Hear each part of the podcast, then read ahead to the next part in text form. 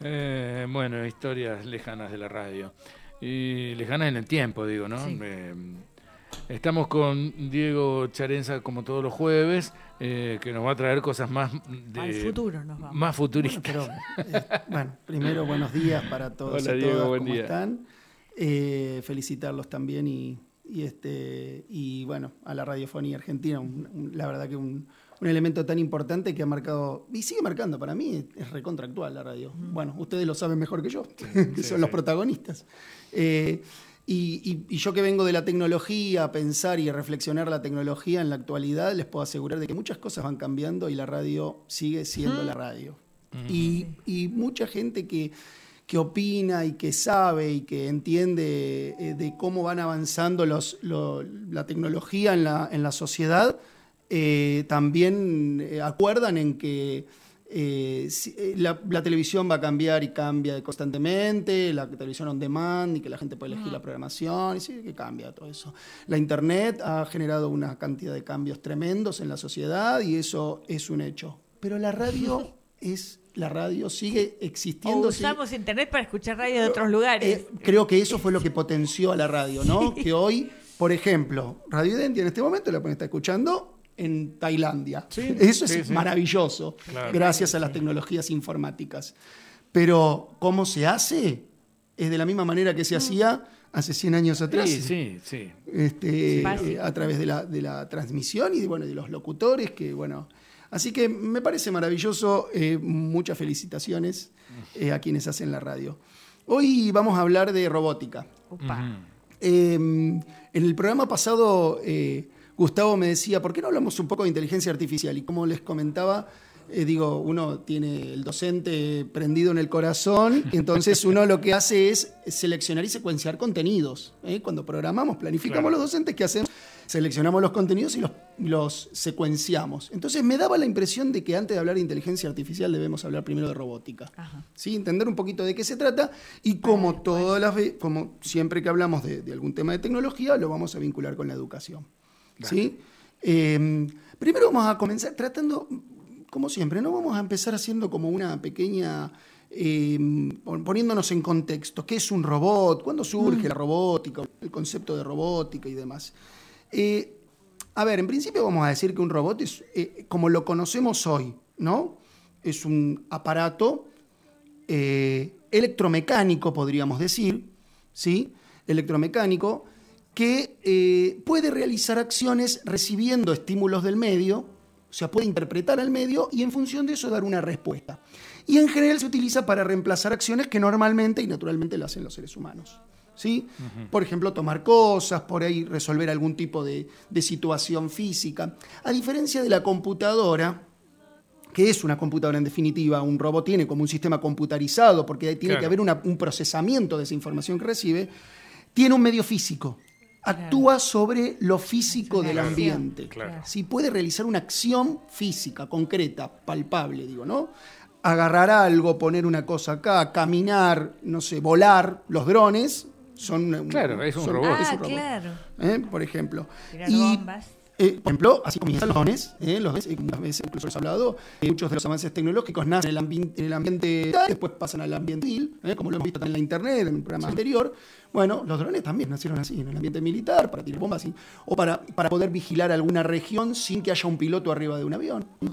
Eh, entonces, bueno, los robots lo que hacen ese tipo de cosas, ¿no? Este, eh, eh, digo, son, estos, son un aparato electromecánico que recibe, mm, percibe datos del ambiente y los puede, puede procesarlo y puede dar una respuesta. Hay algunos que son ma- manejados en forma remota y algunos que pueden este, tomar decisiones por sí mismos sin que haya un ser humano que está diciendo que, o por lo menos no en el momento, sí lo ha hecho en el momento de la programación. Claro. Programar. De todos modos, el concepto de robot es bastante ambiguo, ¿no? Porque hay todavía una discusión qué es y qué no es un robot. No es tan fácil poder decirlo, porque si yo lo dijera de esta manera, con la definición que acabo de decir, un termotanque es un robot. ¿Y por qué? Porque percibe la temperatura del agua, Ah, enciende. claro, el termostato. El termostato funciona así. Claro. Pero obviamente nadie diría que es un robot. Claro. O sea que claro. en verdad hay como mucha ambigüedad alrededor, alrededor del concepto, ¿no? Está en discusión. Eh, lo que sí podemos decir es que los robots en, términos eh, actuales son electromecánicos. ¿Por qué lo tenemos que aclarar? Porque también se hablaba de robots, o por ejemplo cuando se data de cuándo fue el primer robot, mm. y se habla, por ejemplo, en el siglo V, un inventor hizo una paloma que funcionaba con vapor y que movía las alas. y bueno, sería, claro, Leonardo cuando... Y, la verdad es que el concepto de robot nace en 1920 con un checo que le pone nombre y dice robot. Y, es una palabra checa que viene del vocablo de trabajo. De que un ah. aparato pueda reemplazar el trabajo del ser humano. ahí es donde nace la idea de robot. ¿Qué año? 1920. ¿Sí? En República Checa, este, eh, un escritor de la una novela. En la literatura. Ah. ¿sí? Este, y, bueno, y dice eh, un robot era el, ese aparato, un, aparato que podía reemplazar el trabajo de eh, los seres humanos. Tenemos la idea de robotina. Claro. El primer robot, que la, mucama de los Exactamente, nacen en la literatura, nacen en la fantasía, nacen en la ciencia ficción. Y, Isaac Asimov, ¿eh? un, literato espectacular que habló mucho sobre la robótica. bueno, una cantidad. Pero bueno, se concretan realmente en 1960 y pico, donde se hace el primer robot que puede realizar, o sea, que tenía una programación y que podía realizar una acción, que era un brazo simplemente que podía moverse y agarrar cosas y nada más. O sea, era así. Bueno, los robots empiezan a ganar cada vez más terreno y empiezan a cumplir con su función eh, en, el vocablo, ¿no? A reemplazar trabajos de los seres humanos. Acá es donde yo me empiezo a, ah. preguntar un montón de cosas. Sí, sí, eh, los, yo creo que los, eh, las grandes empresas, los empresarios quiero decir, ¿no? Los empresarios, los tecnólogos, los gobiernos, todos están haciendo muchas preguntas y hay muchas cosas que no están totalmente resueltas pero la cuestión es que la tecnología avanza más rápido de lo que nosotros la podemos reflexionar. ¿No? Es así. Más rápido que, el, poder de adaptación. De poder de adaptación. Por eso a veces sentimos que es un impacto, como que es algo que nos choca de, afuera, pero en realidad es algo que nos es propio. y bueno, eh, Bill Gates en una, en una nota que le habían hecho hace unos un par de años atrás decía que los robots tenían que pagar impuestos. Está bueno la idea. Bueno, no sé de quién viene, también hay que pensarlo, ¿no? Pero que tienen que pagar impuestos. ¿Por qué? Y porque, claro, si... Tenemos ciudadanos que no aportan. Claro, si, si yo a un trabajador lo voy a reemplazar por una máquina, eh, estoy generando un desempleo, porque obviamente para el empresario, ¿qué más quiere? Una, una, máquina que, que, no pide aumento, que no tiene gremio, que no, que no pide paritarias, que no se embaraza, que no se enferma, que obviamente lo invierto una sola vez y listo, reemplacé. Ahora, eh, ¿qué hacemos con esa persona que se quedó sin trabajo? En el... Claro, ese es el problema. ¿no? Ahí estamos. Yo no, no, no sé si, bueno, yo no sé si es cierto porque nunca estuve en Japón, pero escuché hace muchísimos años que había fábricas en Japón que durante la noche trabajaban igual que durante el día, pero totalmente oscuras, sin nadie. Ajá. Eh, sí, sí, sí. No, no, no, no utilizaban nada de.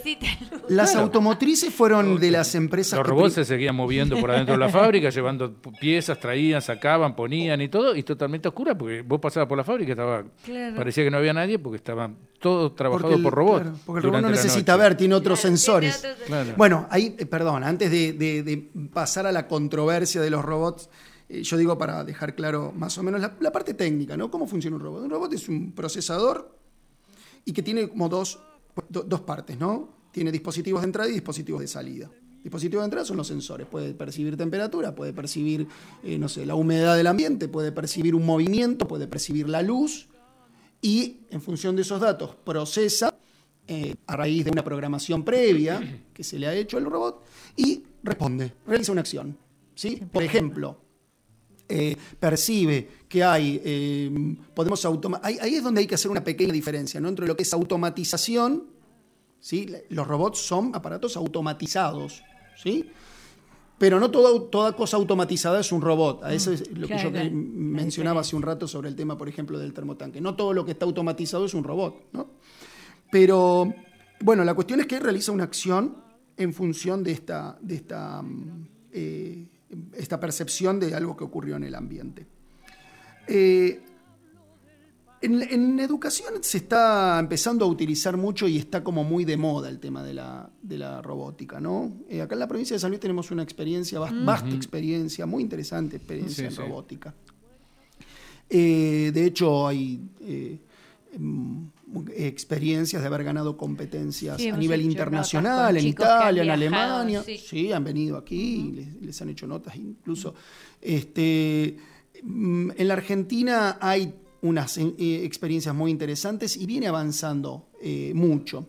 Más allá del resultado, más allá de los, del objeto en sí mismo, eh, que se consigue a partir de la construcción de un robot en un ambiente educativo. Lo interesante es el proceso.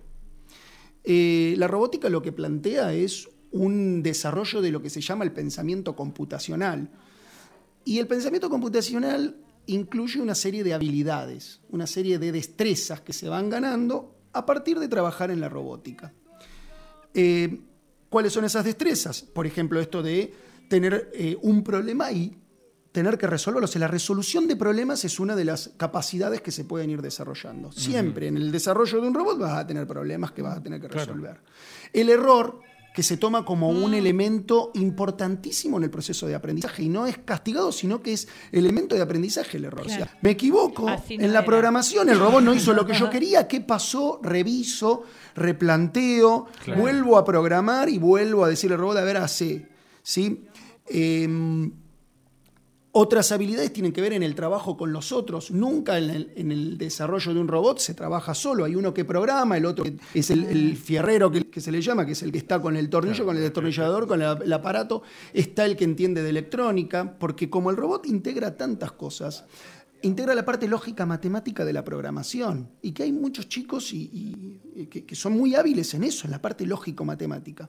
Está el otro que entiende mejor de electrónica, porque esa, esa lógica matemática hay que representarla en un procesamiento de datos. ¿sí? Y hay que llevarlo adentro de un aparato electrónico. Pero ese aparato electrónico además tiene que estar comandando a partes mecánicas de movimiento. Entonces ahí está el que arma el bracito, la ruedita, pone el motorcito. Entonces hay un trabajo muy integrado de distintas personas. claro. entonces es interesante porque eh, el trabajo con el otro es muy importante y es fundamental, y es fundamental la comprensión, el consenso, el diálogo. Hay una gran cantidad de cosas que se van mm. desarrollando en el camino a medida que uno va desarrollando un robot. Eh, por eso es que ha ganado mucho protagonismo en la educación. Eh, se entiende de que, que, estas habilidades son las habilidades del futuro, son las habilidades que necesitan las personas que van a trabajar o que se van a desempeñar laboralmente en, eh, ambiente, eh, en, los ambientes del siglo XXI, ¿no? Entonces, por eso es que gana mucho protagonismo. Pero claro, gana protagonismo en la educación, como decíamos recién, gana protagonismo en los ambientes de desarrollo, de producción, y, el ser humano es como que está ahí en el medio de que, bueno, ¿y qué pasa con la gente que pierde el trabajo porque hay una computadora, mm. un, robot que lo reemplazó? Eh, son preguntas que, se van eh, planteando, que se van haciendo. Este, decíamos, bueno, yo estamos hablando medio de las cosas, pero comentaba recién el tema de, que, eh, por ejemplo, Bill Gates decía, hay que, tienen que pagar impuestos. Y así lo que estaría bueno es que hicieran los, feos trabajos, los trabajos que hay que hacerlos con el cuerpo y que, que deterioran y te hacen pedazos, ¿no? Recolectar residuos, levantar paredes, hacer pozos, ese tipo de cosas que para que... mira, dos cosas te digo respecto de eso que me, vienen a la mente. Está buenísimo lo que vos decís, pero los que deciden son los, los, del medio de producción, los que tienen el medio de producción. Y si... Eh, y te digo más todavía, si un médico puede ser reemplazado por un robot, va a ser reemplazado por un robot si hay alguien que le convenga económicamente. Seguro. Lo primero que digo. Segundo, cualquier tarea que sea reemplazada por un robot va a ser una persona que no está realizando esa tarea y que ahí es donde tienen que intervenir los gobiernos, los estados, para decir, bueno, ¿qué hacemos en esta situación? ¿Qué hacemos? Porque hay una persona que se queda sin trabajo por un robot que está reemplazando. De salario, de salario generalizado para todo el mundo, lo que dice el Papa también. Sí, sí. que se habla acá, que haya una garantía de salario mínimo para toda la persona. Sí, sí, sí. Hay, muchas preguntas, hay muchos interrogantes dando vuelta, hay algunos que se van resolviendo eh, con, de manera muy creativa y otros que todavía no tienen solución y que realmente no, no, sabemos cómo, cómo, va a prosperar esto. Em, yo creo que igualmente eh, las decisiones son muy políticas también, tienen que ver con una cuestión política, ¿no? Eh, porque hay veces que las cuestiones tecnológicas parece que tienen respuestas tecnológicas. Y no siempre las preguntas tecnológicas tienen respuestas tecnológicas.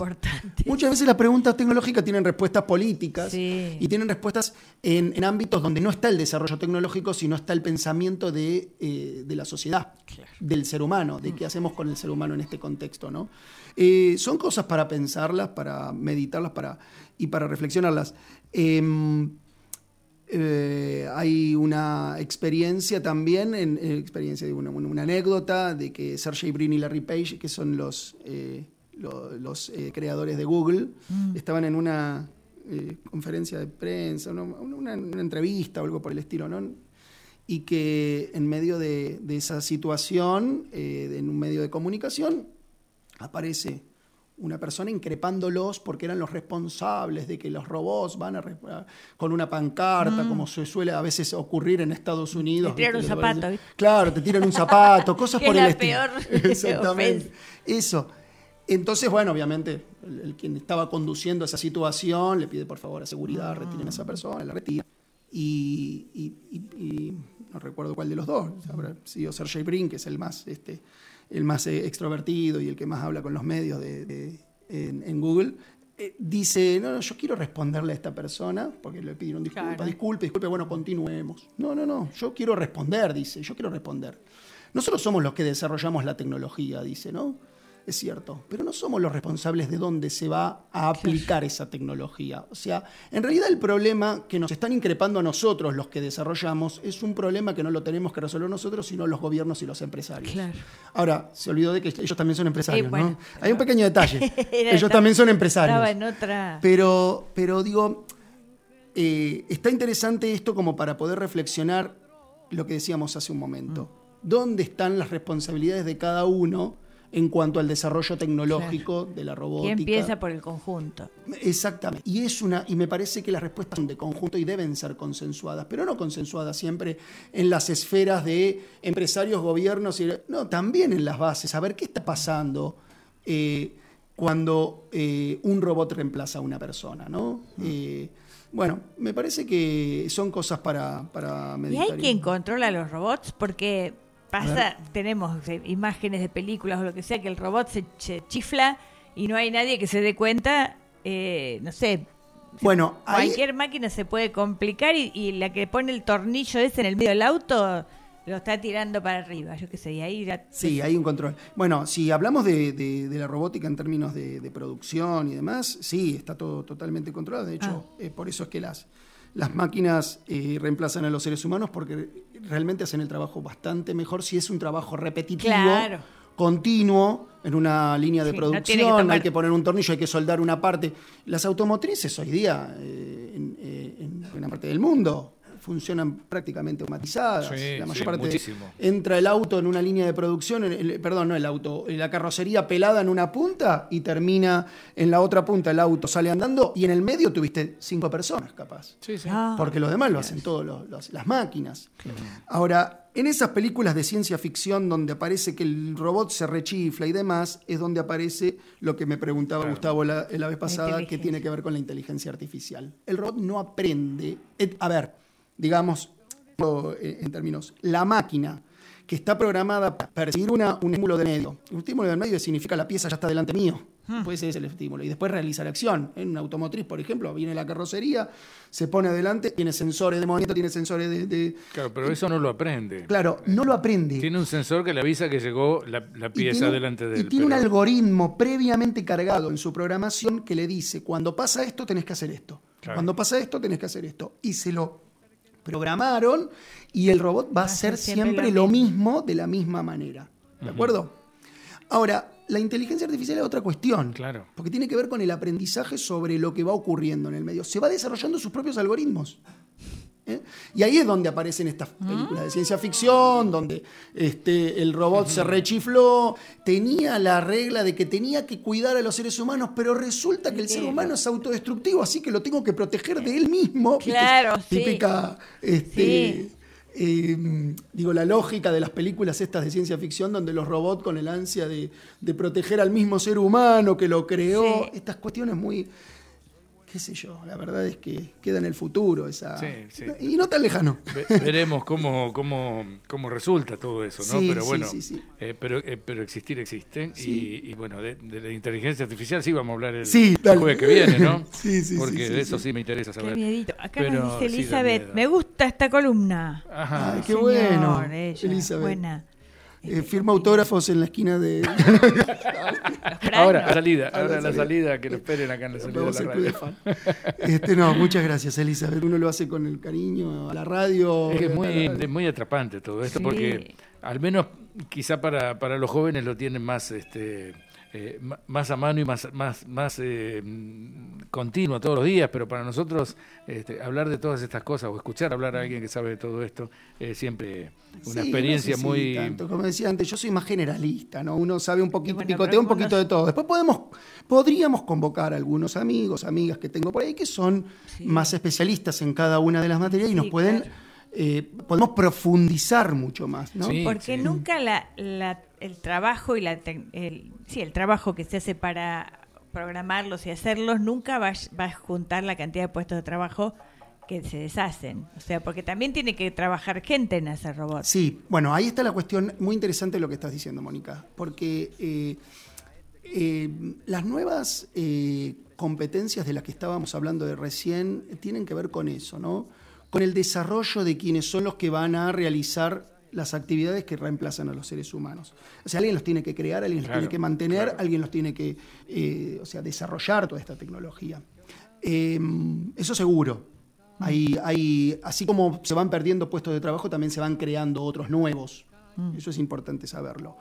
Em, pero, digamos, ahí en el mercado laboral es muy complejo cómo se pierden y se ganan puestos de trabajo en mm. función del reemplazo de máquinas y de automatización. Hay, una enorme diferencia, porque los puestos de trabajo que se van creando son puestos especializados. Exactamente. Y no todo el mundo tiene la posibilidad de mm. especializarse. y de acceder a y, y, los puestos que se van perdiendo eh, generalmente son puestos no especializados. Tal cual. ¿no? Sí, sí, sí, porque el robot puede hacer poner un tornillo durante 24 horas seguidas sin cansarse, pero ese tornillo lo ponía un obrero que no tenía la especialización suficiente. Exactamente. Eh, y, los requerimientos eh, del... A ver, eh, acá hay como una, como una relación entre la formación laboral y entre el mercado laboral que está requiriendo esa formación, ¿no? Es como decís vos, Gustavo, la formación en cuanto a la formación laboral va por un lado y va a formar a ingenieros, tecnólogos, mm. técnicos que van a poder desarrollar y van a poder hacer el mantenimiento y el manejo de, esos, de esas máquinas. Por otro lado, está el mercado laboral, que no todo el mundo que está a disposición de un puesto de trabajo o que lo pierde, está en condiciones de poder reemplazar esa, cumplir con esa función. Así que bueno, es muy cierto. Acá nos dice Claudia, yo recuerdo que mi hijo en 2011 tenía robótica y habían armado cosas estupendas. Es lo que decíamos que habían. había. esa palabra. y tenemos que verla en el pasado, porque eh, acá en la provincia, lamentablemente, en estos últimos tiempos se ha desfinanciado el, programa de robótica que había, eh, que era maravilloso, estaba muy bueno. Eh, como decíamos recién, hace, hubo experiencias muy buenas. Las competencias en robótica eh, son muy interesantes eh, porque, ya digo, bueno, aparte de que los chicos se, enganchan muchísimo, genera mucha motivación el poder mm. desarrollar un robot, eh, se aprende un montón.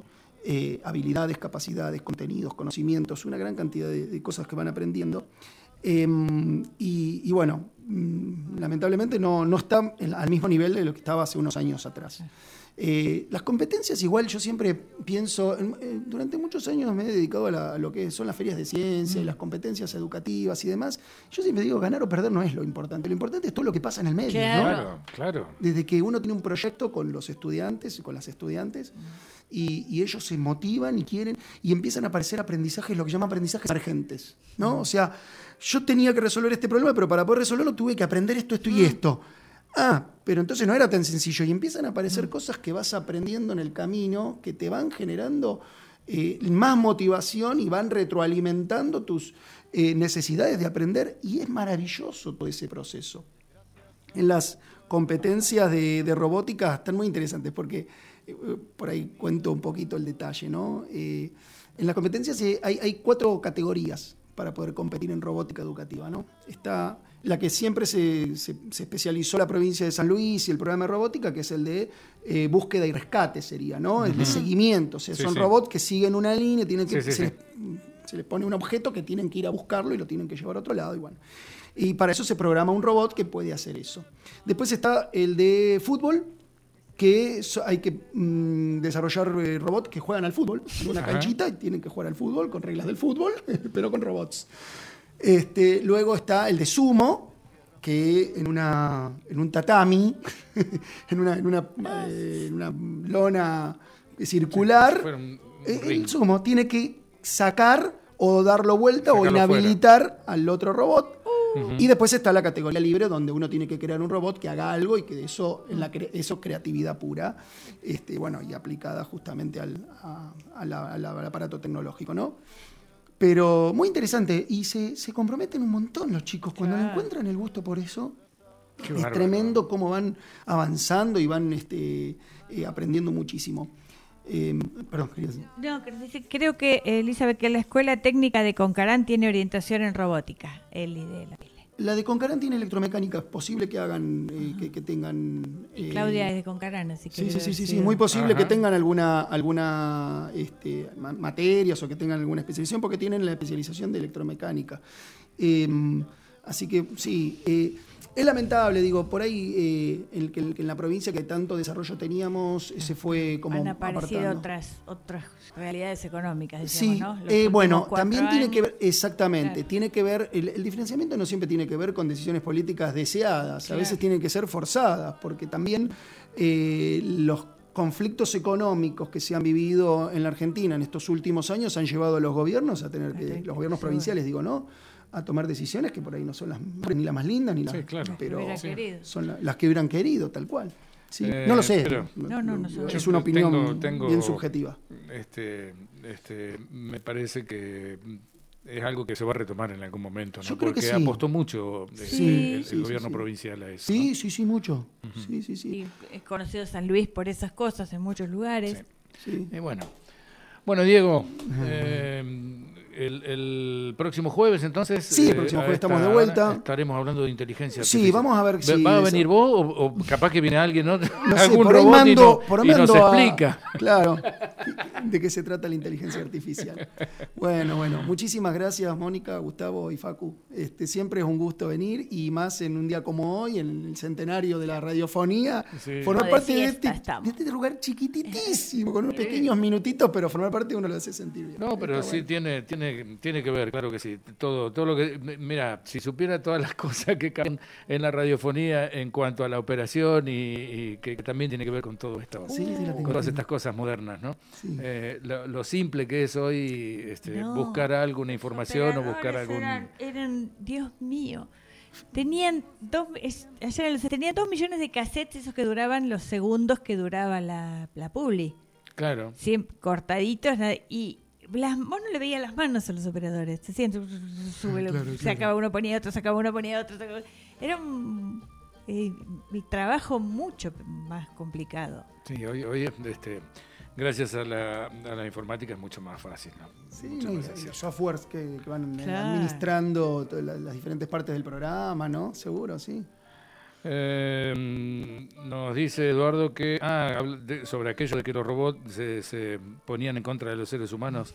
Dice la orden 4 era la de no atacar a ningún humano según el libro de el libro Yo Robot, ¿no? Sí. De, ciencia ficción. ah, le ponían clarísimo. Pero no, regla bien, bien definida. Sí, sí, sí, muy bueno. Bueno, gracias Diego. No, por favor, gracias a ustedes. vamos a la pausa. Sí. Con la consigna, sí. Eh, hay muchos, muchos mensajes, muchos mensajes que después de la pausa estaremos poniéndonos al día con todos ellos. Eh, escuchamos a, a esta señora y nos tenés que decir quién es. He's also an accomplished Broadway actor with a really amazing voice. Loving You is from a Sondheim musical called Passion. It's one of the most beautiful melodies I have ever heard.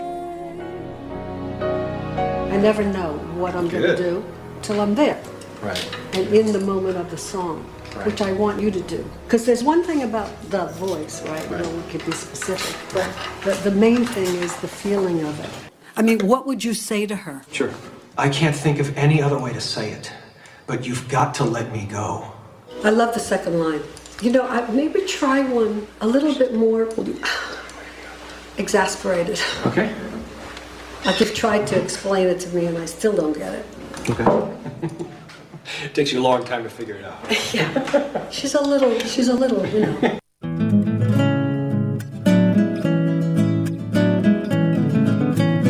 FM Identia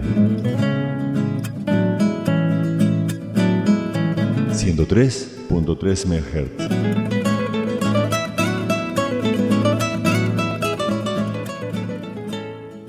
Dígame, ¿usted qué sabe de vinos?